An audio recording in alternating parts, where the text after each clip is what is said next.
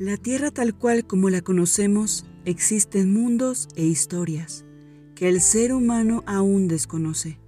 Historias jamás contadas por el oído humano.